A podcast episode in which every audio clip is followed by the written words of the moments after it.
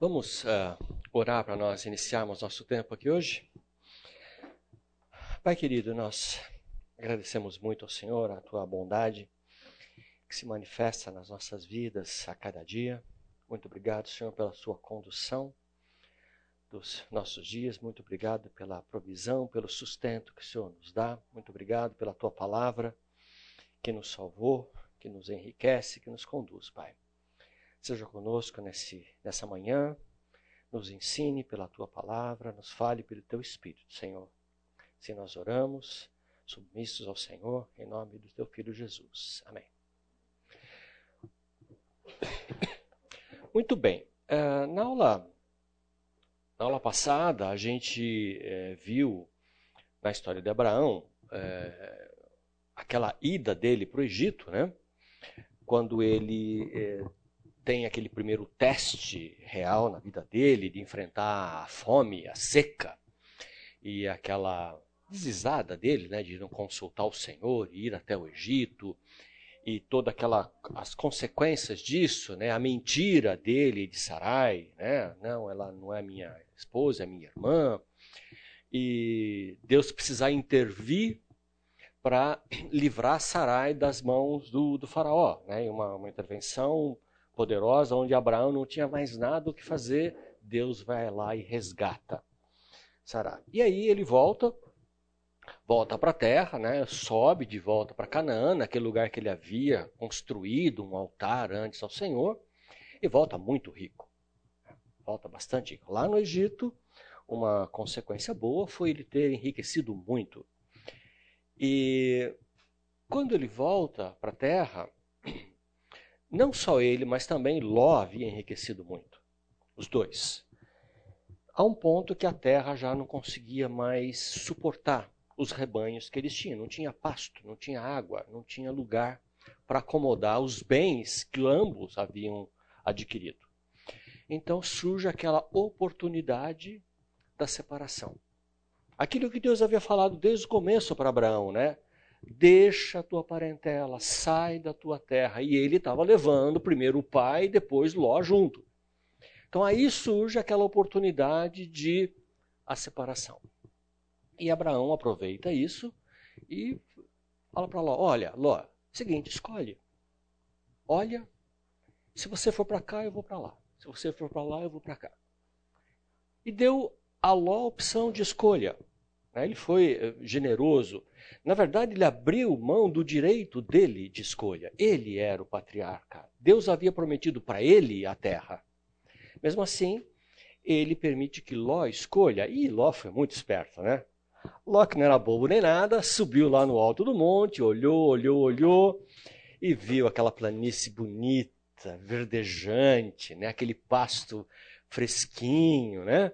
Vai, é para lá que eu vou e desceu em região ao Vale do Jordão, nos arredores da cidade de Sodoma. E lá ele foi se estabelecer. E assim que Ló se separa, Deus volta a falar com Abraão. E Deus chama Abraão e fala assim: Abraão, é o seguinte, tudo isso aqui eu vou dar para você. Olha, para lá, para cá, para cima, para baixo, tudo isso é seu inclusive aquela terra que você abriu mão para Ló. É teu. Eu vou dar para você. Então, Ló ergueu os olhos, viu e escolheu o que ele queria. Né? E não honrou o tio dele, deixando para o tio o melhor. Né? Ele pegou para si o melhor. Agora aqui Deus fala para Abraão olhar, não para escolher, mas para ver o que Deus havia escolhido para ele. Essa terra é tua tudo, inclusive aquela. Bom, acontece que naquela altura a Terra estava num grande caos, nós podemos chamar de um grande caos. É, havia um rei que dominava a região, um suzerano. Ele, numa coalizão de reis, dominava e dominou aquele vale, toda aquela região por 12 anos. No final desse período, os reis do vale resolveram se rebelar. Chega, já pagamos muito. Doze anos está bom demais. E no décimo terceiro eles se rebelaram contra este rei suzerano. Né? E o nome dele era Kedorlaomer. Este rei Kedorlaomer, apoiado por outros três reis, que eram mais a região ao norte, é, eles que tinham o domínio. Então, os reis de Sodoma, Gomorra, Admá, Zeboim e Zoar se rebelaram. Então ficaram ali os cinco reis do vale rebelados contra aqueles quatro reis. É, não seremos mais vassalos de vocês. Bom, Kedorlaomer não gostou nada disso. Né? Ele demorou um tempinho para juntar seus exércitos, e demorou um ano. No ano seguinte, no 14 ano, este rei, Kedorlaomer, vem com todo o seu exército, e a história mostra, ele vem conquistando, conquistando, conquistando, conquistando, derrotando. E aí ele se volta para o vale. Hã? Ele vem como um rolo compressor para mostrar quem é que mandava no pedaço. Então ele desce e enfrenta no vale esses cinco reis rebelados, liderados pelo rei de Sodoma. E o texto mostra uma coisa interessante: o vale era cheio de poços de betume. Né? É uma, uma nota interessante, porque no final da guerra, quando eles perdem, alguns caem nos poços de betume né? e morrem ali. É um afloramento de petróleo né? ao nível do, do chão. Né? Petróleo aflora, evapora os solventes, o que sobra é o betume, o que nós chamamos de asfalto que eles usavam na construção, uma série de outras coisas. Bom, Kedorlaomer nessa batalha vence. E os soldados ali de, de Sodoma, de toda aquela região, alguns caem nos poços de betume, quer dizer, eles deviam ser muito ineficazes, né, de não conhecer o próprio terreno, né? Eu estou lutando no meu terreno e eu caio na minha armadilha, né? Mas tudo bem. Eles caíram nos próprios poços de betume e uma parte fugiu para os montes. E então Kedorlaomer vem e captura tudo. Pega tudo. Vocês não vão me pagar o tributo? Ok, então eu levo tudo. Simples assim. Né?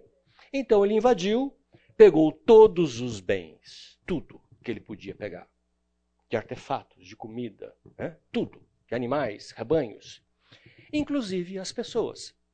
Ele pega os moradores e leva esses moradores como escravos. Fim da história. É? Bom, nessa campanha, é, isso está em Gênesis 14, os vencedores saquearam todos os bens de Sodoma e de Gomorra e todo o seu mantimento e partiram. Quer dizer, quem ficou, ficou sem comida né? se é que aqueles que escaparam para os montes não tinham nada para se sustentar. O efeito colateral dessa invasão, dessa dominação, foi que Ló sofreu, né? Ló e a sua família foram levados cativos, prisioneiros, junto com aquele saque da cidade. É, então, Veja que a gente havia comentado na aula passada que a escolha de Ló havia sido uma escolha ruim para ele, né? E aqui já tem o primeiro efeito. Ele entrou no olho do furacão. Ele entrou no meio daquele caos. Ele entrou no meio de uma rebelião, de uma batalha. E ele foi levado cativo, prisioneiro. Gênesis 14, 12, né? levaram também Ló, sobrinho de Abraão, e os bens que ele possuía, visto que morava em Sodoma. Então, toda aquela riqueza que Ló havia acumulado na vida dele com Abraão também foi levado. Ele ali perdeu tudo, todos os seus bens e perdeu a própria liberdade. Um detalhe interessante deste texto que a gente vê em Gênesis 14 é, ele mostra a sequência é, ele mostra uma descrição muito detalhada dessas, dessa batalha do rei Kedorlaomer. Ele cita, é, a partir do, do versículo a partir do versículo 5, é, derrotar os refaíns em Asterote e Carmaim, os uzins em An, os emins em Savé, Kiriataim, e os trouxe desde o monte de Seir até o Parã, próximo ao deserto. Depois voltaram e foram para Emispat, que é Cádiz, e conquistaram todo o território dos Amalequitas e dos amorreus que viviam em Azazon Tamar. Quer dizer, faz uma descrição de povos que a gente não faz hoje muita ideia do, do que eram, mas mostra que ninguém era páreo para ele. Muito interessante esse detalhe, né? É, Primeiro, serve para mostrar que não era um exército qualquer. Ninguém conseguia enfrentar este exército. Todos esses povos, todas essas regiões não foram páreo para ele. Foram sonoramente derrotados pelo rei. Ele foi passando por cima de todos eles. Não tinha oponente para ele. E outro ponto interessante que essa descrição de território basicamente englobava aquele território que Deus havia dado para Abraão. Quando Deus falou para Abraão: olha, para cá, para lá, para lá. Boa parte disso era o território que esse rei Kedorlaomer havia conquistado. Exatamente a terra que Deus falou para Abraão: é tua. Seu, é, essa terra é sua e da sua descendência. Então, ele estava no caminho ali das coisas, né? O que acontece é que um daqueles que conseguiram fugir para os montes, que escaparam daquela derrota, né, que não caíram nos poços de betume, que conseguiram fugir, um deles foi, acho que conhecendo a história de Ló, conhecendo o relacionamento com Abraão, talvez até um servo de Ló, não sabemos, né? Alguém sai e vai reunir Abraão, vai avisar Abraão do que estava acontecendo. Então, Abraão, quando é avisado, ele convoca, essa é a palavra que, que o texto diz, né? ele convoca 318 homens treinados, nascidos em sua casa. É, há um debate sobre esses nascidos, se eram, seriam literalmente nascidos ali, né? ou pessoas que voluntariamente se juntaram ao clã, à tribo de Abraão. Mas a ideia é que é, esses nascidos, Abraão era um grupo grande para ter 318 homens treinados. Esses homens deviam ter famílias, né? Esposas, pais, filhos. Então, ele tinha um grupo grande com ele, não estava ali sozinho. Né? Não era um grupinho de, de meia dúzia de pessoas. Né? Então, ele reúne esses 318 treinados, nascidos em sua casa e ele estava morando nos carvalhos de Manre. Manre era um aliado de Abraão. Então, os irmãos Manre, Skol e Arne. Aner, desculpe. Manre, Skol e Aner. Esses três foram com Abraão. Olha, somos seus aliados, estamos juntos nessa batalha. E eles saíram em perseguição aos agressores, em perseguição àquele exército que havia dominado e invadido e levado Ló junto. Ele vai numa missão de resgate. Essa é a ideia que a gente tem hoje. Né? Ele foi em resgate de Ló. Eles eram um grupo bem treinado, né? 318 homens treinados. Lembra que Abraão era um homem muito rico. Então ele poderia providenciar treinamento para esses homens e é, é, armas, suprimento para esses homens. Eles provavelmente teriam no seu treinamento acesso a armas, espadas, flechas, sei lá o que fosse que eles usavam naquela época. Né? E também devia ter suprimentos suficientes para sustentar um exército desse marchando. Né? Você não marcha sem suprimentos, sem basicamente comida, sem transporte, né? é o básico de uma guerra. Então Abraão podia sustentar tudo isso porque ele era muito rico. Tá? Então ele tinha homens treinados e ele sai em perseguição daquele exército. Ter 318 homens treinados mostra que Abraão era um homem precavido. Porque aquela terra toda estava fervilhando de rebeliões, né? Ele podia ser atacado por qualquer um desses aventureiros por aí. Então, ter 318 homens treinados era para ele uma proteção. Não era qualquer um que ia lá mexer com ele. Né? Ele tinha um grupo. Ao contrário dos homens de Sodoma que caíram nos, poços, nos próprios poços de petróleo. Quer dizer, eles não, deviam ter treinamento nenhum, né? E talvez nem armamento, porque eles eram dominados por 12 anos. Não sei se seria permitido que eles tivessem armas. mas Abraão tinha. Tá, então ele sai em perseguição ah, àquele exército. Ele se coloca em risco. Imagina, um exército que não tem é, é, oponente. Agora Abraão vai atrás deles com 318, mais alguns dos amigos dele, lá, dos associados dele, né? talvez quanto que pudesse ser, 500 mil, não sei. Né? Ele sai em perseguição àquele exército poderoso. E parece que Abraão aqui não se incomoda com esse poderio. Mostra que Abraão juntou e foi. Muito interessante essa disposição dele, essa coragem, né? O que, que Abraão sabia para ter tanta coragem assim, né? Em quem ele confiava para fazer o, isso. Agora, a gente não vê em Abraão nenhuma atitude, vamos chamar assim, mesquinha.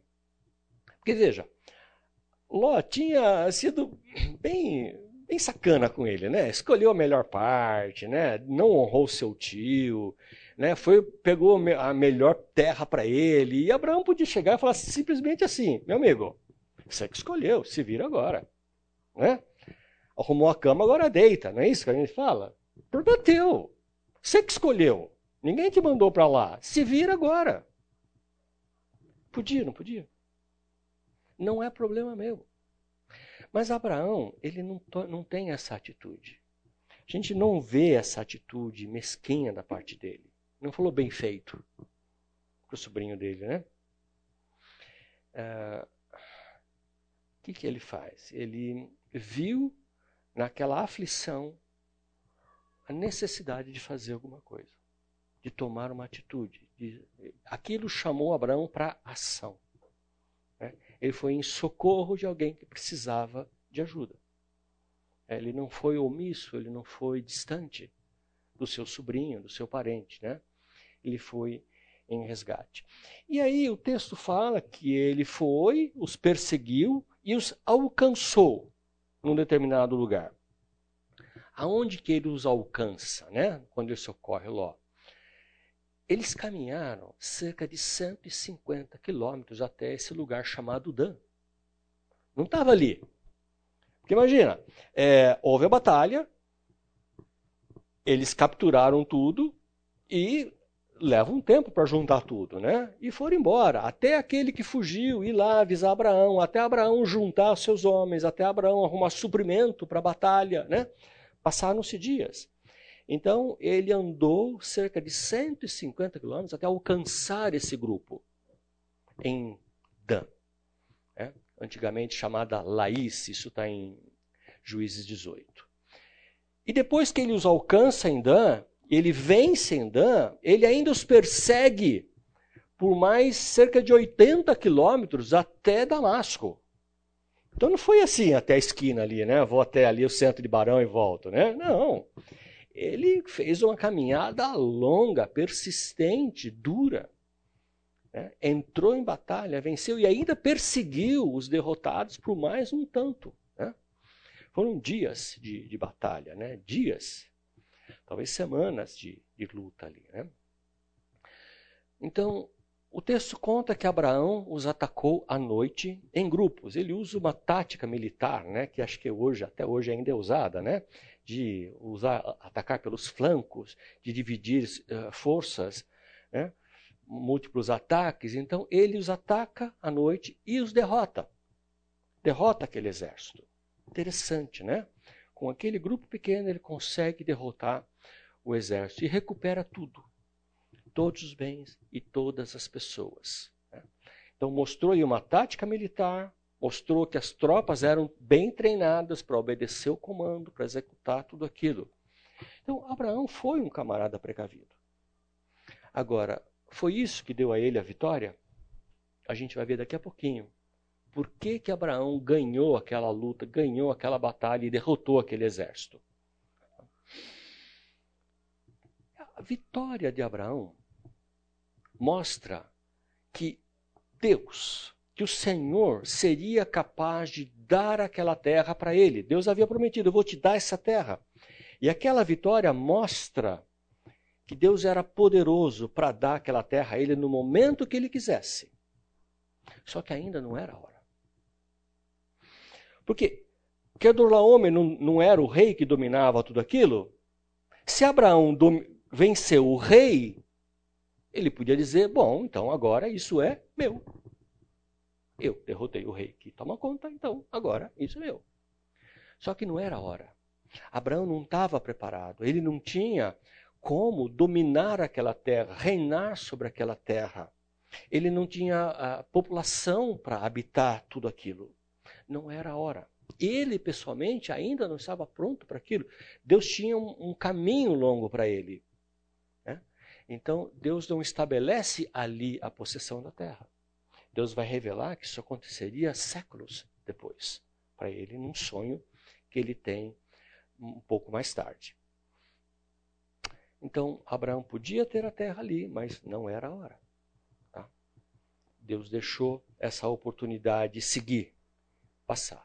Bom, quando ele derrota os inimigos, Abraão caminha de volta trazendo Ló. O texto não menciona nenhuma conversa de Abraão e Ló. Nada. Ló foi agradecido? Não sabemos. Não tem um registro. Como Abraão recebeu seu sobrinho? Não tem um registro. Né? Nós não sabemos. Só sabemos que ele traz todo mundo de volta. E no caminho de volta, depois dessa campanha vitoriosa, enquanto ele está voltando, se aproximando da região, isso está lá em Gênesis 14, de 17 a 24, na sequência do evento. Então, quando ele volta dessa batalha, dessa vitória, quem sai ao encontro dele é exatamente o rei de Sodoma o rei que havia sido derrotado, o rei que havia sido saqueado, o rei que havia perdido todos os seus mantimentos, todo o seu povo. O seu povo, quem não fugiu, foi levado cativo. Então ele estava, ele tinha, estava com um reino depauperado, um reino exaurido, um reino sem súditos, né? praticamente. Então o rei de Sodoma vai encontrar Abraão. Só que esse encontro, pelo texto de, de Gênesis, é como que ele é interrompido por outro encontro. Além do rei de Sodoma ir até Abraão, vai também um outro rei, o rei de Salém, chamado Melquisedeque. Melquisedeque era o rei de Salém. Rei de Salém significa rei, rei da paz. Interessante que dentro de uma região tão turbulenta, daquele caos, daquela revolta, havia um rei de paz. Havia um rei que mantinha paz no seu reino e com os que estavam em volta. Ele era chamado rei de paz. É, não sem motivo, ele, além de rei, Melquisedeque era sacerdote. Sacerdote do Deus Altíssimo. Ele era o sacerdote da tribo de Salém, que viria a ser Jerusalém depois. Né? Era precursor de Jerusalém, era Salém. Então ele era sacerdote daquela tribo que possuía um lugar tão, tão importante. E o que é, é, Melquisedeque faz? Ele, ao contrário de, do rei de Sodoma, o rei de Sodoma vem pedir. Melquisedeque vem trazer. E ele traz para Abraão pão e vinho. Traz pão para saciar a fome, traz vinho para saciar todos aqueles que estavam vindo de batalhas. Como sacerdote, ele traz pão e vinho e traz, junto com essa oferta, uma revelação para Abraão. Algo que Abraão não sabia até então. Então, esse sacerdote do Deus Altíssimo vem entrega um sacrifício, entrega uma oferta de pão e vinho para ele, que a gente vê o, significado disso muito depois em Cristo, né? Mas ele traz uma palavra para Abraão da seguinte forma. Isso em Gênesis 14, de 18 a 20. Então, Melquisedeque, rei de Salém, e sacerdote do Deus Altíssimo trouxe pão e vinho. E abençoou Abraão, dizendo: Bendito seja Abraão pelo Deus Altíssimo, Criador do céu, dos céus e da terra. E bendito seja o Deus Altíssimo, que entregou seus inimigos em suas mãos. E Abraão lhe deu o dízimo de tudo.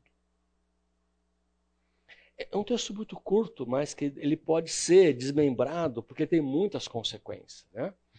Então, primeiramente, ele traz uma revelação de quem era este Deus. Ele era sacerdote do Deus Altíssimo, e a palavra é El Elion. É aquele Deus que possui os céus e a terra, que criou os céus e a terra. Ele, esse Deus Altíssimo. Abraão não sabia disso ainda. É a primeira vez que essa expressão surge em toda a Escritura. El Elion, o Deus Altíssimo. E esse Deus Altíssimo não é um Deus qualquer, é o Deus que criou os céus e a terra. Ele dá uma dimensão que Abraão não tinha de quem era este Deus. E ele fala: Olha, você tem um bom exército, você teve uma boa tática, mas você ganhou. Não é porque os seus homens eram bons, foi porque Deus entregou nas suas mãos os seus inimigos. Como que um grupo tão pequeno poderia derrotar? Qual evento semelhante a esse que a gente encontra nas, nas Escrituras? Né? Aquele tinha 318 homens. Quem que com 300 homens derrotou os amalequitas? Gideão. Gideão saiu na batalha e ele tinha mais de 30 mil homens. E Deus fala para ele assim: não, é muito. É muita gente para eu te dar os seus inimigos nas suas mãos. E ele faz, começa a dividir, e aí de cara 23 mil vão embora. Sobram 10 mil, e Deus fala, ainda é muito. E vai reduzindo até que chega a 300 homens. E Deus fala, com esses 300 eu vou dar os seus inimigos em suas mãos, para que vocês saibam que não foi a sua mão que derrotou, mas foi o meu poder. Eu os entreguei nas suas mãos. Como é possível 300 derrotar milhares? não é pela sua força, com certeza. E aqui com Abraão a gente vê a mesma coisa acontecendo. Não foi o poderio militar de Abraão. Porque, lembra aquele detalhe importante? Ninguém era páreo para Kedorlaomer. Ele veio avassalador, com uma tempestade varrendo a terra. Mas Deus entregou nas mãos de Abraão. Com apenas 318 homens da sua família, da sua da sua casa. Muito interessante essa revelação. Então, Melquisedeque revela a ele é, quem era Deus, dá uma nova amplitude no conhecimento que Abraão tinha do Senhor e mostra quem foi que deu a vitória nessa batalha. Não foi você, foi Deus que entregou. Aquele que é o Criador do céu e da terra tem o poder para entregar os inimigos nas suas mãos algo muito, muito importante para Abraão. Então, este Melquisedeque, ele, como sacerdote, traz pão e vinho e abençoa Abraão. Quem é que abençoa quem? Isso a gente tem a resposta lá em Hebreus 7,7. Né? Evidentemente, é fora de qualquer dúvida que o inferior é abençoado pelo superior. Então aqui o, Deus, tá, o texto está dizendo que Melquisedeque era superior a Abraão. O escolhido, aquele que Deus havia chamado, tinha alguém superior a ele, que era o sacerdote do Deus Altíssimo, Melquisedeque. E nós vamos ver que Cristo é sacerdote da linhagem de Melquisedeque, não da linhagem que vem de Abraão. Para mostrar que o sacerdote de Cristo é superior ao sacerdócio judaico de Abraão. Então, o inferior é abençoado pelo superior. Então, Melquisedeque, aqui, quando ele fala com Abraão, lá no versículo 5, ele não faz nenhum elogio para Abraão, ele desconsidera os esforços de Abraão. Não fala muito bem, boa tática, bem treinados, né? Da próxima vez você vai um pouquinho mais para lá. Não, nenhum elogio para Abraão. Ele deixa muito claro que quem deu a vitória foi o Senhor, o Senhor que os entregou nas suas mãos. Então, diante desse, dessa revelação, eu acho que Abraão com certeza já, já desconfiava disso, né? De que ele não seria capaz de sozinho vencer. Ele devia reconhecer, mas ali Melquisedeque deixa claríssimo para ele que foi o Senhor que entregou nas mãos dele. Então, Abraão, o que ele faz? Ele dá a Melquisedeque o dízimo de tudo. Ele admite a grandeza, ele admite a superioridade daquele homem que era maior que ele, superior a ele. Tá? Em Hebreus 7, 2, a gente lê assim: para o qual também, falando desse evento com Melquisedeque, Abraão separou o dízimo de tudo. Primeiramente se interpreta rei de justiça, depois também rei de Salém, ou seja, rei de paz. Então, Abraão deu o dízimo de todos os despojos, de tudo aquilo que ele reconquistou, de que ele tomou, ele deu o dízimo a, a Melquisedeque. Veja que um detalhe importante: a quem Abraão dá o dízimo?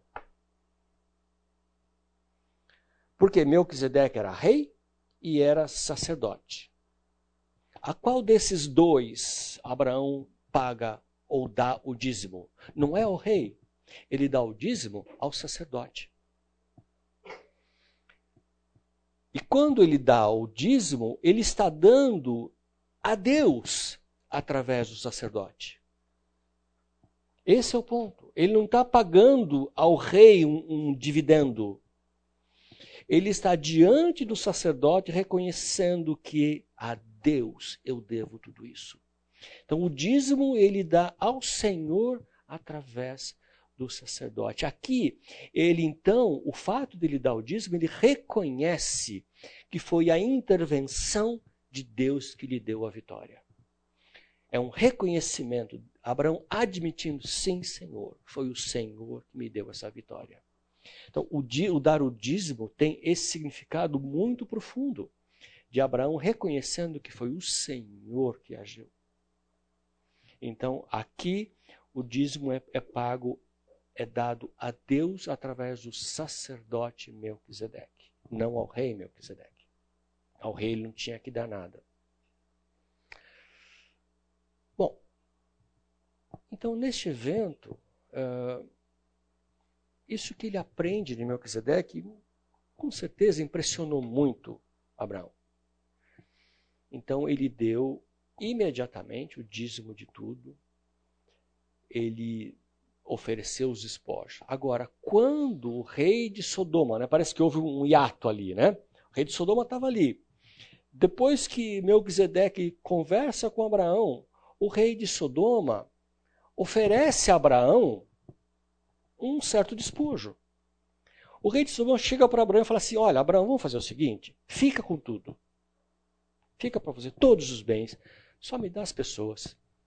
Só deixa os meus súditos voltarem para casa. É um pedido humanitário, né? Para Abraão. Me devolve as pessoas. Pode ficar com tudo.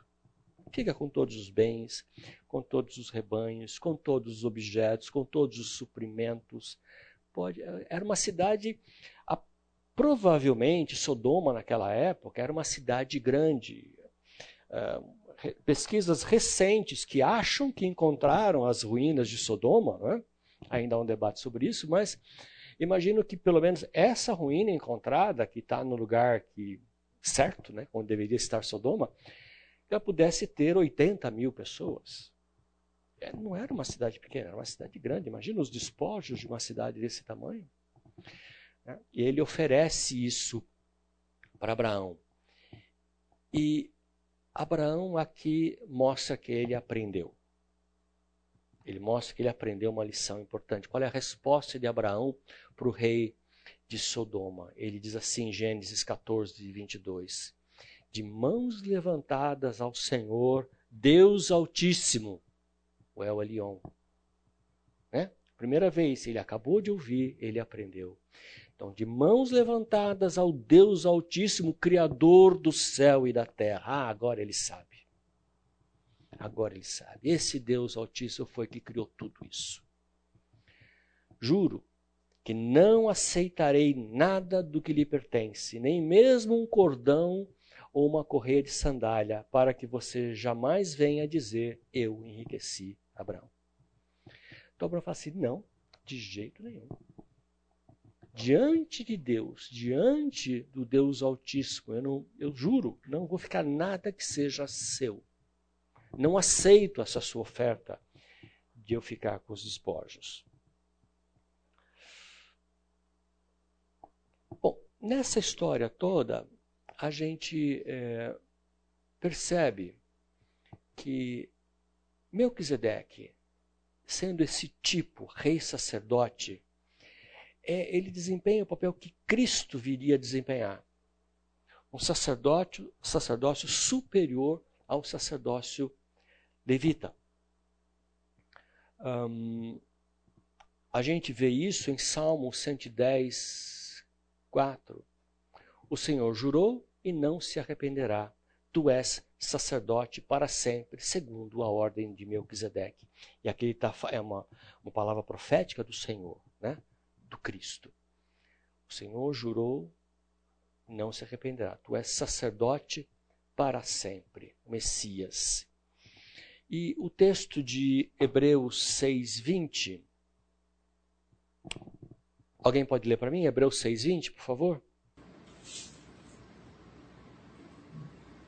Oi? Onde Jesus, como precursor, entrou por nós, tendo se tornado supremo sumo sacerdote para sempre, segundo a ordem de Melquisedeque. Isso. Então está falando do sacerdócio de Cristo, né? É, tendo se tornado sumo sacerdote para sempre, segundo a ordem de Melquisedeque. E o argumento é que o, o sacerdócio de Abraão ele tem um início e tem um fim. O de Melquisedeque não. Então, o Senhor tem um sacerdócio superior ao sacerdócio é, levita, segundo a ordem de Melquisedeque. Bom, depois disso, é, alguma dúvida, gente? A gente talvez volte um pouco mais nisso depois. Uma questão sobre esse assunto? Tudo bem? Então, vou seguindo. Bom, quando o, o rei é, de Sodoma se dirige a Abraão, ele abre mão dos bens. É, na verdade, é um reconhecimento do rei de Sodoma para aquilo que Abraão tinha feito. É com uma recompensa. Porque, primeiro, quem foi que se arriscou? Abraão. Quem que foi atrás? Abraão. Quem tinha tudo a perder? Abraão. Quem tinha um exército uh, minúsculo frente ao poder daquele rei? Abraão. É, é, e Abraão sai para fazer uma coisa que o rei não podia mais fazer. O rei não tinha mais é, soldados, não tinha mais ninguém. Quem não foi levado escravo havia fugido. Então o que esse rei podia fazer? Sentar e chorar. Né? Ele não podia fazer mais nada. Então, quando Abraão vai e volta com os despojos, esse rei só podia agradecer. Né? Então, ele oferece a Abraão: Olha, Abraão, fica com os bens, é a sua recompensa, é o seu, a sua paga por tudo isso. Só me dá as pessoas de volta. Uma boa oferta, né? Uma boa oferta. Bom, um homem que já era rico como Abraão, ele ia ficar muito mais ainda, muito mais rico do que já era ele ia poder fazer muito mais coisas do que ele já fazia. Mas aí Abraão tem essa resposta surpreendente para o rei. Quando ele fala assim: De mãos levantadas ao Senhor, o Deus Altíssimo, Criador dos céus e da terra, juro. Então ele mostra o que ele tinha acabado de aprender: que quem havia dado a vitória para ele era Deus e que ele, como o Criador dos céus e da terra, tinha o poder de fazer todas as coisas. Só mais um, um, um assunto e a gente já para para o intervalo. Então, de qualquer forma, aqueles despojos já eram de Abraão. Naquela cultura, e até recentemente, não é? Quem ganha uma batalha leva tudo. Quem ganha, quem ganha a batalha tem o direito dos espólios. Não é assim?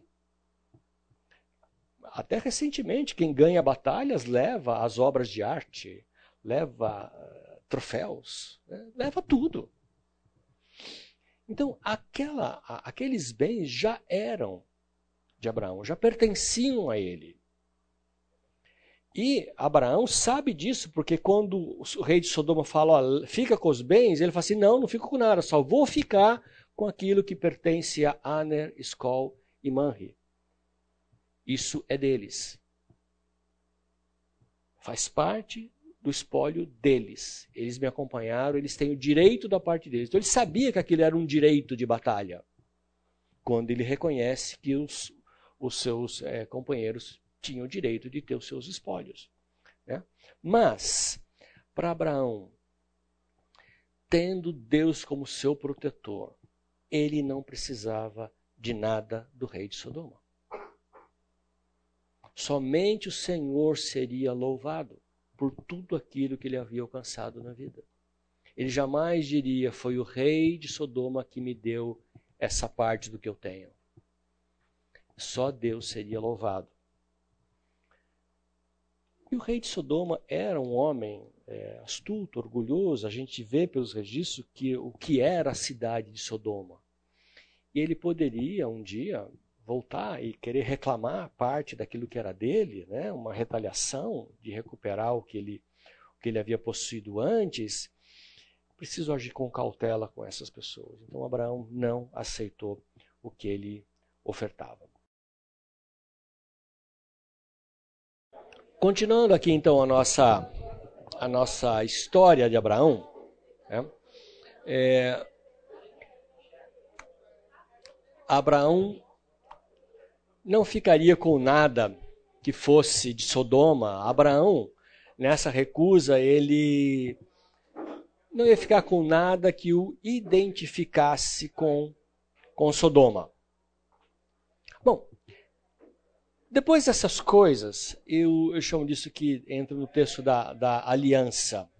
Ah, obrigado de passar a lista. Uh,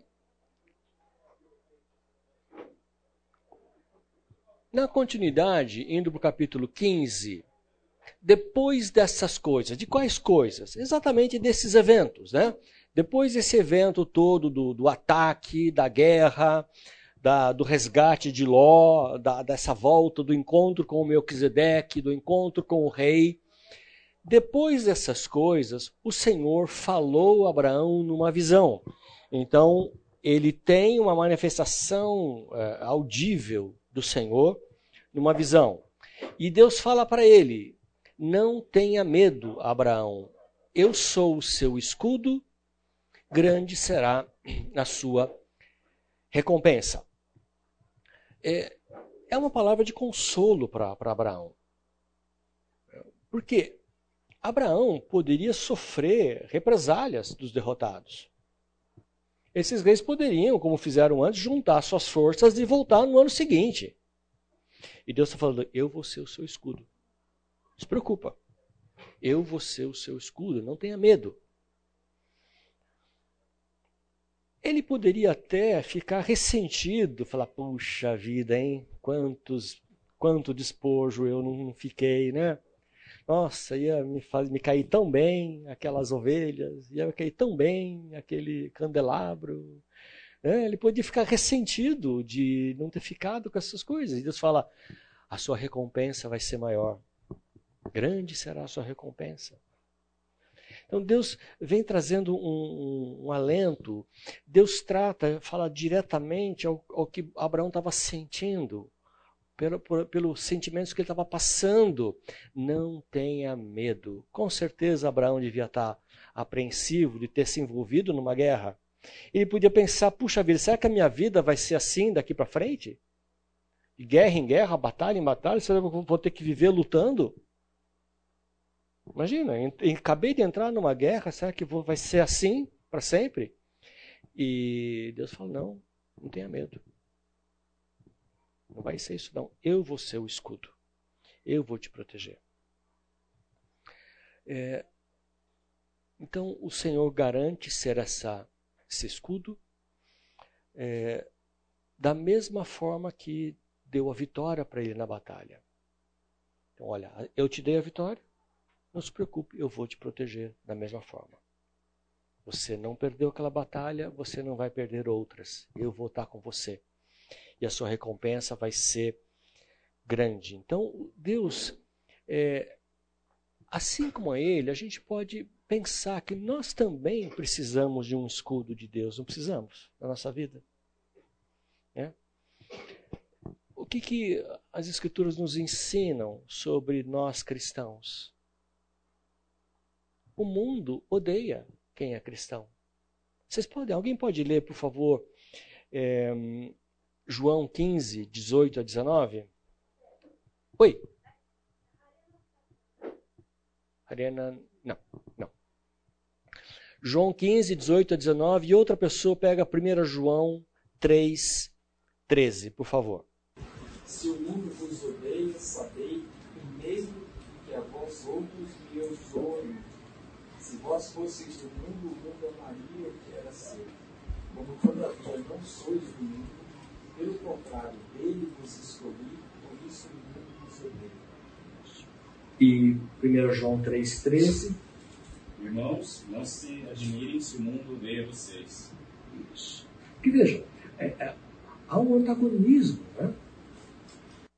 com o Senhor e com aqueles que são seus. Então, o mundo, pensando nessa ordem secular oposta ao Senhor, nos odeia. Então, nós precisamos do amparo, da proteção do Senhor contra este mundo que odeia aqueles que são filhos de Deus. É, não há uma. A, a, pode haver uma, um armistício, mas a guerra está aí, né? Contra aqueles que são de Deus. Então, nós também precisamos dessa proteção, desse escudo de Deus na nossa vida e precisamos confiar que a proteção vem dele para nós. E também precisamos entender que o Senhor será a nossa recompensa por aquilo que fazemos pelos sacrifícios que fazemos, pelo trabalho que fazemos para Ele. A gente pode dizer, isso é em vão? Não, não é em vão. Nossa recompensa pelo Senhor será grande. Ele será a nossa recompensa. Recompensas espirituais que teremos e que confiamos que receberemos dele na eternidade. Não é assim? Então, o nosso trabalho não é em vão. Aquilo que fazemos para o Senhor não é em vão. Trabalhamos para a obra de Deus, para salvar vidas, para levar o Evangelho. É interessante verificar no Salmo 18, fala que, no versículo 2, fala que o Senhor é minha rocha, minha cidadela. No, no final fala o meu escudo. Daí eu vi um comentário que naquela época não existia proteção melhor numa batalha do que o escudo. Quer dizer, era, era a proteção principal, não existia nada melhor. Isso, o escudo era a proteção na batalha, isso, é aquilo que, que protegia os soldados numa, no enfrentamento, né? É, é verdade, sim, o Senhor seria essa proteção máxima que tinha naquela época para eles, né? É bem, bem, bem lembrado. Bom, agora, quando Deus fala isso para Abraão, é, não tenha medo, eu sou o seu escudo, sua recompensa vai ser grande. A resposta de Abraão mostra um certo desalento. Abraão tem uma resposta, parece que até entristecida para Deus quando Deus fala isso. E ele diz assim: Mas Abraão perguntou, ó soberano Senhor, e aqui ele usa a expressão Adonai Jeová. Ele usa duas formas de Deus, né? Soberano e Senhor. Né? Ambas referem a Deus. Ó soberano Senhor, que me darás? Se continuo sem filhos, o herdeiro que possui, que possuo, Eliezer de Damasco? Senhor, o Senhor vai me dar uma recompensa, mas que mais o Senhor vai querer me dar? Já tenho tudo. Isso vai ficar para quem? Eu não tenho um filho, vai ficar para o meu servo Eliezer, que eu adquiri lá em Damasco? Faz sentido, Senhor. Abraão eh, traz, né? Senhor, está passando tanto tempo. Cadê meu filho? O que, que adianta tudo isso se eu não tenho um filho? Não é? Abraão parece que é um suspiro diante do Senhor. Puxa vida, Deus. O Senhor vai me dar mais o quê? Não quero mais nada. já tenho tudo que eu preciso. Né? Minha aposentadoria está garantida, não seria isso? O que, que eu preciso mais? Então, ele se dirige a Deus como um Adonai Jeová, que só vai ocorrer mais duas vezes no, no, no Pentateuco, essa expressão, chamando o Senhor assim. Então, ele responde, a gente pode perceber uma certa amargura, um certo desalento né, nessa resposta de Abraão. Senhor, você vai me dar mais o quê? Não preciso de mais nada. Né? E acrescentou: Tu não me deste filho algum um servo da minha casa será o meu herdeiro. Bom, a constatação verdadeira, né? É, naquela altura ele não tinha ninguém. Interessante que ele não pensa em deixar para Ló, né? É interessante, né? Eu vou deixar tudo para meu sobrinho. Não, meu servo da minha casa. É, achei muito interessante essa, é, notar essa, essa questão, né? É, de que, que adianta o Senhor me dar mais? De que, que adianta a recompensa? De que adianta eu ter mais coisas se eu não tenho um filho? De que, que adianta eu ter um montão, eu ser riquíssimo? Para quem vai ficar isso? Bom, aí então Deus é, traz para a conversa aquela lembrança da descendência que ele havia prometido. Lá atrás, lá no versículo 17, fala assim: olha, vou te dar a você e a sua descendência. No capítulo 13, também ele falando que ele teria uma grande descendência. Então, o tempo passava e, bom, como é que vai ser isso? Qual que seria afinal essa promessa? Não dava para entender. Ele tem uma promessa de uma descendência e não ter filhos. Então, aí Deus acalmando o coração, de, de Abraão. Ele, ele percebe que Abraão estava aflito com essa história. Percebe? É, é, é, é, claro, é notório nessa expressão de Abraão que ele estava angustiado. Cadê meu filho? É, então aí Deus agora fala um pouco mais para ele. De novo, ainda não dá os detalhes. A gente falou né, que seria, a vida de Abraão seria um crescente em conhecimento e informação né? Para que a fé dele crescesse junto. Então Deus fala um pouquinho mais, mas não dá todos os detalhes do que ia acontecer. E Deus uh, deu a seguinte resposta a Abraão: Seu herdeiro não será este. Ele está falando de, de Eliezer, o servo. Não, seu, seu herdeiro não será esse. Um filho gerado por você mesmo será o seu herdeiro. Agora sim agora Deus está falando com mais detalhe. Não. Não é nenhum servo, não é ninguém, não é nenhum agregado. É um filho gerado por você, vai ser o filho. Opa! Agora Deus deu uma esperança maior para Abraão, né? Deus, Deus, deu uma esperança. Então, é, ele fala assim: não vai ser, vai ser, como nós diríamos hoje, alguém com seu DNA. Não é isso? Não vai ser um agregado, um comprado, um servo, um trazido, não. Vai ser alguém com seu DNA. Alguém gerado por você. Puxa vida. Agora Abraão está ouvindo pela primeira vez que o filho vai ser dele. Então o Senhor pega Abraão, porque ele, até esse momento ele está numa visão. Ele está ouvindo isso do Senhor numa visão. E o Senhor pega ele pela mão pega Abraão pela mão e leva para fora da tenda. Hã? E mostra isso. Mostra para Abraão o céu. O Criador dos céus e da terra leva Abraão para fora e fala: Olha, olha. Hoje a gente não vê mais um céu assim, né? Se a gente for para fora, a gente só vê meia dúzia de estrelinha. Mas sem luz é isso. Olha! E Deus fala para ele assim: levando para fora da tenda, disse-lhe: olhe para o céu e conte as estrelas, se é que pode contá-las. Conta, tenta.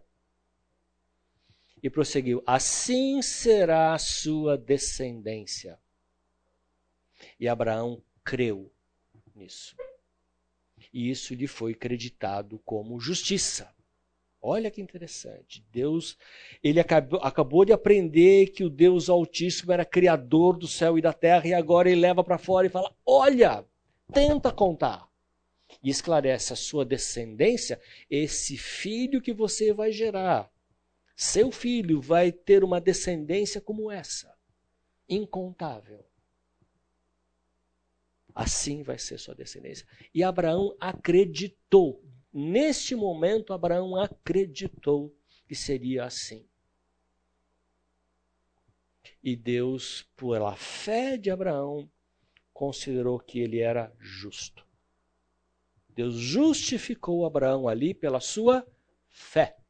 O que Abraão tinha feito até aqui para ser justificado? Nada. Que obras Abraão fez para ser justificado? Nada que boas ações. Abraão foi justificado pela fé. Isso é importantíssimo, porque essa é a origem da, do, do conceito da justificação pela fé que é detalhado no Novo Testamento.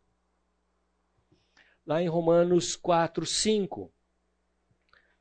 Todavia, aquele que não trabalha, mas confia em Deus que justifica o ímpio, sua fé lhe é acreditada como justiça.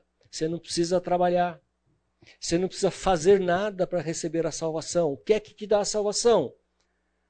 A fé. A sua fé lhe é acreditada como justiça. Veja ali a base em Abraão. Salvação pela fé, a base está lá. Davi diz a mesma coisa quando fala da felicidade do homem a quem Deus acredita justiça independente de obras. Deus acredita a justiça. Abraão creu e Deus por isso creditou justiça a ele. Você é justo. Ele precisou fazer alguma coisa? Somente ter fé. A fé justificou. No 4:7, como são felizes aqueles que têm suas transgressões perdoadas, cujos pecados são apagados.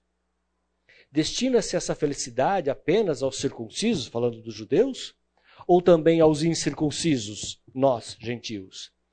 Já dissemos que, no caso de Abraão, a fé lhe foi creditada como justiça. É? Então está muito claro que aquilo que nós vemos e aprendemos ali de Abraão é a base de todo esse argumento de que a nossa salvação é pela fé somente, não por obras, não por nada meritório que a gente venha a fazer, mas por crermos. E Abraão creu naquilo que Deus havia falado, da mesma forma como nós devemos crer que Cristo é o Filho de Deus, que Ele é o Deus encarnado, que Ele morreu na cruz pelos nossos pecados, que ressuscitou e que nele nós temos vida. Essa fé que nós temos que ter. Essa fé que nos salva, que nos justifica. Continuando em Gálatas 3,6, considerem o exemplo de Abraão. Ele creu em Deus e isso lhe foi creditado como justiça. Então, o que aconteceu? Abraão creu no Senhor. Ele aceitou aquela promessa que Deus estava fazendo como algo certo. Isso vai acontecer.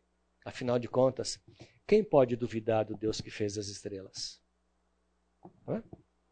Quando Deus o leva para fora e fala: Olha, ele entende que Deus que fez aquilo é poderoso para cumprir a sua promessa e ele crê que isso vai acontecer. Ali Abraão expressou a sua fé no Senhor. Isso lhe foi creditado como justiça. Deus o declarou justo a despeito da própria incapacidade que Abraão estava demonstrando até ali. A gente viu uma série de escorregões na vida dele e vamos ver outros escorregões ainda na vida dele. Tá? Mas em função da fé que ele demonstrou naquele evento, Deus o justificou. Assim como nós hoje somos justificados pela graça de Deus mediante a fé. Então, essa passagem é a base para nós cremos disso. Ainda tem mais algum. O texto de Romanos e Romanos 4 é um texto rico nesse assunto. Voltando lá Romanos 4, é, versículo 3. Que diz as Escrituras? Abraão creu em Deus. Isso lhe foi acreditado como justiça. Ele foi declarado justo. Por quê? Por que ele foi declarado justo? Porque ele creu. Gente, isso tem que estar muito claro para todos nós. Abraão foi declarado justo por um único motivo: ele creu. Assim como nós precisamos crer no Senhor Jesus. Continuando no, no, capítulo 4, versículo 20. Mesmo assim, não duvidou, nem foi incrédulo em relação à promessa de Deus, mas foi fortalecido em sua fé e deu glória a Deus, estando plenamente convencido de que ele era poderoso para cumprir o que, a, o que havia prometido.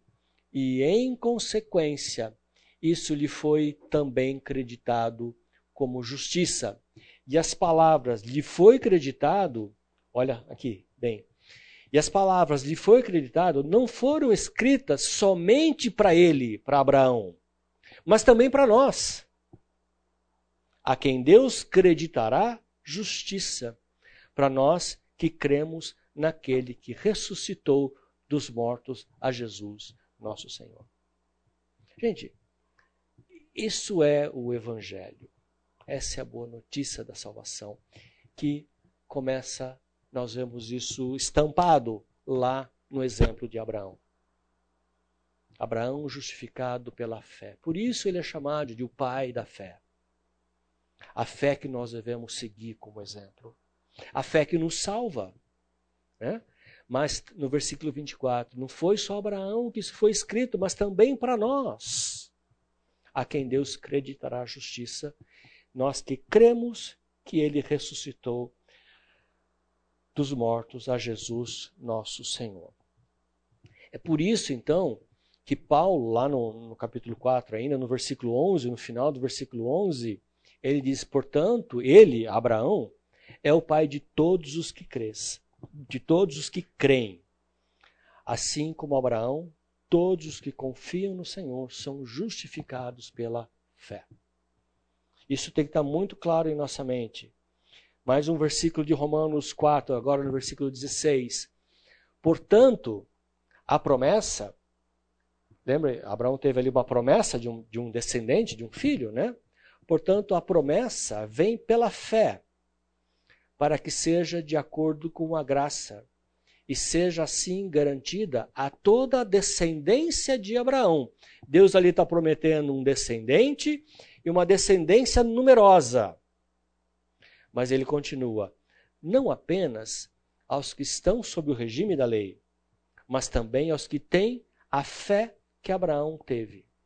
Ele é o pai de todos nós. Então veja que a promessa da descendência não é a descendência física de Abraão os seus filhos, os descendentes físicos de Abraão, que seriam circuncidados, como a gente vai aprender daqui a pouco. Mas descendentes de Abraão são aqueles que têm a mesma fé de Abraão. Não é uma descendência física de Abraão, mas aqueles que são filhos de Abraão, aqueles que têm a mesma fé de Abraão. Nós somos salvos pela mesma fé de Abraão, não pela é, é, pela nossa árvore genealógica. Não é isso que nos salva, é a nossa fé nesse mesmo Senhor. Bom, e aí, então, é, o Senhor continua lembrando que o tirou lá do Egito e faz uma retrospectiva, né? Olha, eu te tirei lá do, de Ur, dos caldeus, a gente viu como era Ur, como foi aquele caminho, né? É, Disse-lhe ainda o Senhor, Dá continuação lá no capítulo 13. Eu sou o Senhor que o tirei de Ur dos Caldeus para dar-lhe esta terra como herança. Ok? Então, Abraão ainda não estava entendendo muito bem o que, que ia acontecer. Né? como é que isso ia se passar. Então ele pede para Deus um esclarecimento. Deus falou assim: olha, olha as estrelas, vai ser assim. Um filho seu, com o seu DNA. E Abraão ainda, acho que era muito para a cabeça dele, né? Hoje até para a gente entender isso é um pouco difícil, né? E, e Abraão parece que ainda faltava alguma coisa. Então, o que, que Abraão disse para o Senhor? Ó soberano Senhor, como posso saber que tomarei posse dela? Não vai ter nenhuma escritura. Né?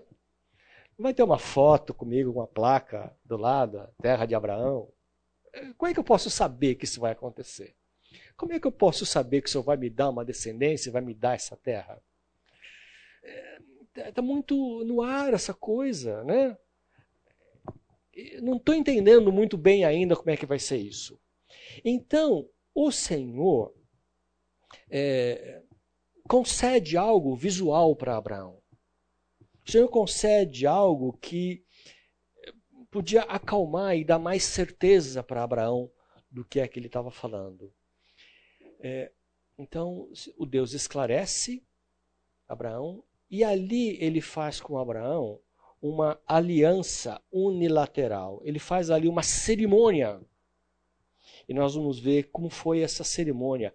E essa cerimônia foi algo para auxiliar a fé de Abraão, aonde Deus diante dele faz uma promessa a Abraão. Tá? Deus faz uma aliança e uma promessa a Abraão. Então Deus pede para Abraão preparar um sacrifício. Então está lá no, no, capítulo 15, versículos 9 e 10. Uh, Respondeu-lhe o Senhor: Traga-me uma novilha, uma cabra e um carneiro, todos com três anos de vida, e também uma rolinha e um pombinho. Abraão trouxe todos esses animais, cortou-os ao meio e colocou cada metade em frente à outra. As aves, porém, ele não cortou. Então, Deus prepara ali uma cerimônia que era comum naquela época. Hoje a gente nós não temos exatamente o significado dessa cerimônia. O que significava pegar os animais e partir os animais ao meio. Né? Mas sabe-se que ao fazer isso, aqueles que estavam contratando, uma, fazendo uma aliança, celebrando um contrato, eles partiam os animais ao meio e eles caminhavam por meio dos animais.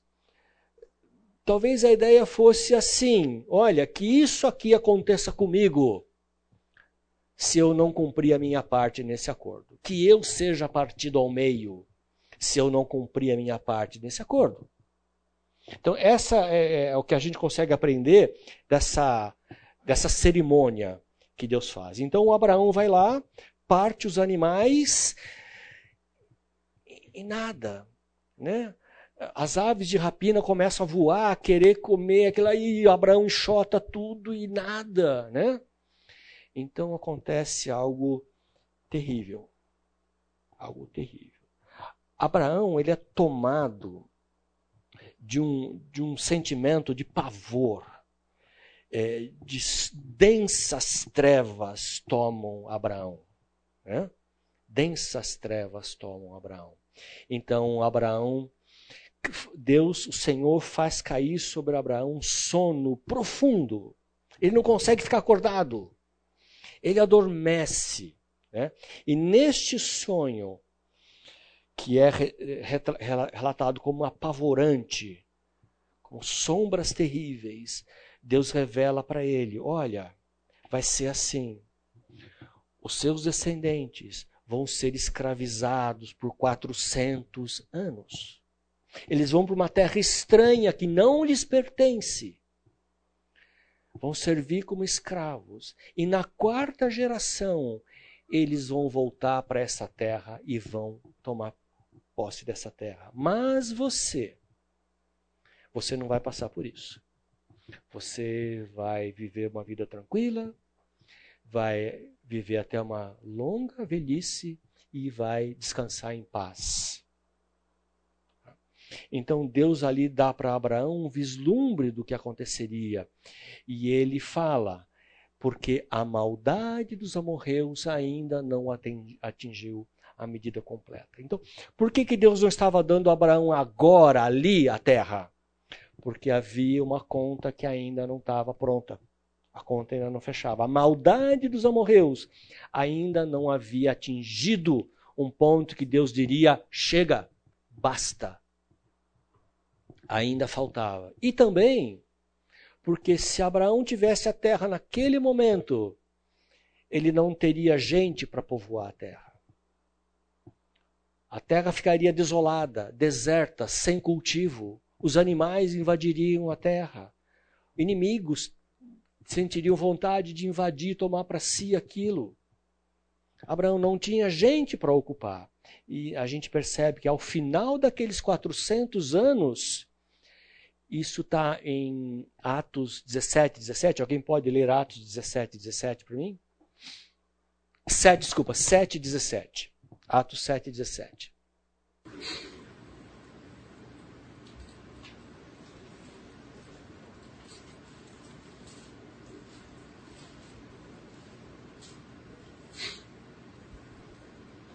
Quem achou pode ler, por favor? Ao se aproximar o tempo em que Deus cumpriria a sua promessa a Abraão, aumentou muito o número de, do nosso povo no Egito. Isso. Então, Não, tá bom, tá bom, ok. Então, quando chegou o tempo do cumprimento, Deus fez com que o povo aumentasse muito, houve um boom populacional do, do povo, para que eles pudessem, quando fossem para a terra, povoar toda aquela terra. Então, isso precisava de tempo para que a descendência de Abraão alcançasse aquele número suficiente para ser capaz de tomar e povoar aquela terra toda. Então, dois motivos. Por que, que Deus não deu a terra para Abraão quando ele conquistou de Kedorlaomer? Porque ainda não havia se esgotado essa cota de paciência de Deus com os amorreus. Porque eles ainda não tinham um número suficiente para ocupar. Então, é, Deus tranquiliza Abraão quanto ao seu futuro. Você não vai passar por isso. Aí então, no desfecho dessa história, Deus, somente Deus passa pelo sacrifício com fogo consumidor. No versículo 17: Depois que o sol se pôs e veio a escuridão, eis que um fogareiro esfumaçante com uma tocha acesa passou por entre os pedaços dos animais. O Senhor, como um fogo consumidor, passou pelos animais. E aonde estava Abraão? Abraão não passou. Abraão não passou por entre os animais. Quem passou foi somente o Senhor. Aquela era uma aliança unilateral. Não dependia de Abraão, só dependia de Deus, só dependia do Senhor. Então foi o Senhor que trilhou o caminho do sacrifício. Só ele se obrigou a cumprir aquela promessa. Por isso que é uma aliança incondicional. Só que somente ele passa. Onde mais o Senhor trilhou o caminho do sacrifício? Na cruz. Na cruz. Somente na cruz ele trilhou o caminho do sacrifício, sozinho. Né? E aqui ele trilha, ele se compromete. O que, que Abraão tinha que fazer? Não dependia de Abraão. Dependia do Senhor. Então, naquele dia, o Senhor fez a seguinte aliança com Abraão: Aos seus descendentes darei essa terra, desde o ribeiro do Egito até o grande rio Eufrates. Uma promessa que, se a gente olhar, ela nunca se cumpriu, né? até hoje. Então, sendo isso literal, nós cremos que um dia isso acontecerá, que um dia o Senhor cumprirá essa promessa feita para Abraão. Então, uh, a gente aprende um pouco mais sobre isso, sobre esse evento, lá no livro de Hebreus. Hebreus nos esclarece melhor o que foi que aconteceu ali. Então, é, o que, que Deus estava fazendo ali? Deus estava consolando Abraão. Deus estava dando uma certeza maior para ele. Né? Então o Senhor aí ele está confirmando uma promessa com um juramento. Olha o que a gente aprende lá em Hebreus 6,13. Quando Deus fez a promessa a Abraão, que é essa que a gente acabou de ouvir, por não haver ninguém superior por quem jurar, jurou por si mesmo. Deus jurou por si mesmo, dizendo: Esteja certo de que o abençoarei e farei os seus descendentes numerosos. E foi assim que, depois de esperar pacientemente, Abraão alcançou a promessa. Os homens juram por alguém superior a si mesmo, e o juramento confirma o que foi dito, pondo fim a toda discussão. Querendo mostrar de forma bem clara a natureza imutável do seu propósito para com os herdeiros da promessa, Deus o confirmou com juramento. Para que por meio de duas coisas imutáveis, das quais é impossível que o Deus minta, sejam firmemente encorajados nós que nos refugiamos nele para tomar posse da esperança a nós proposta. Então, quais são essas duas coisas imutáveis? A promessa feita e o juramento feito. É isso que ele se refere por meio de duas coisas imutáveis. Deus prometeu e Deus fez um juramento, jurou por si mesmo que isso seria assim. Né? Esteja certo que o abençoarei e farei seus descendentes numerosos. Muito bem, então aí tem essa aliança estabelecida. Nesse momento, é, eu vou fazer uma introdução do assunto que a gente vai é, detalhar na, mais na próxima aula.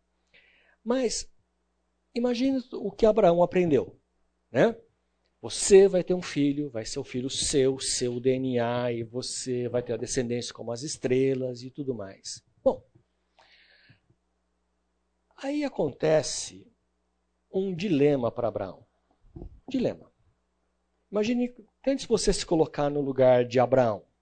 Muito bem. Havia a promessa de que ele geraria um filho. Deus acabou de falar, vai ser um filho seu, não vai ser seu servo, um filho gerado por você vai ser o seu herdeiro. Ok. O Senhor acabou de fazer uma cerimônia e selou com o juramento que isso vai acontecer. Ok. E Abraão acreditou nisso sabia que isso ia acontecer. Ele não duvidou. Bom, ele e Sarai já estavam ficando velhos. E lembra? Sarai era estéreo. Então, a vida toda Sarai não teve filhos, foi estéreo. E agora, na velhice, né, já entrou na menopausa, não pode mais ter filhos. Como é que vai ser isso?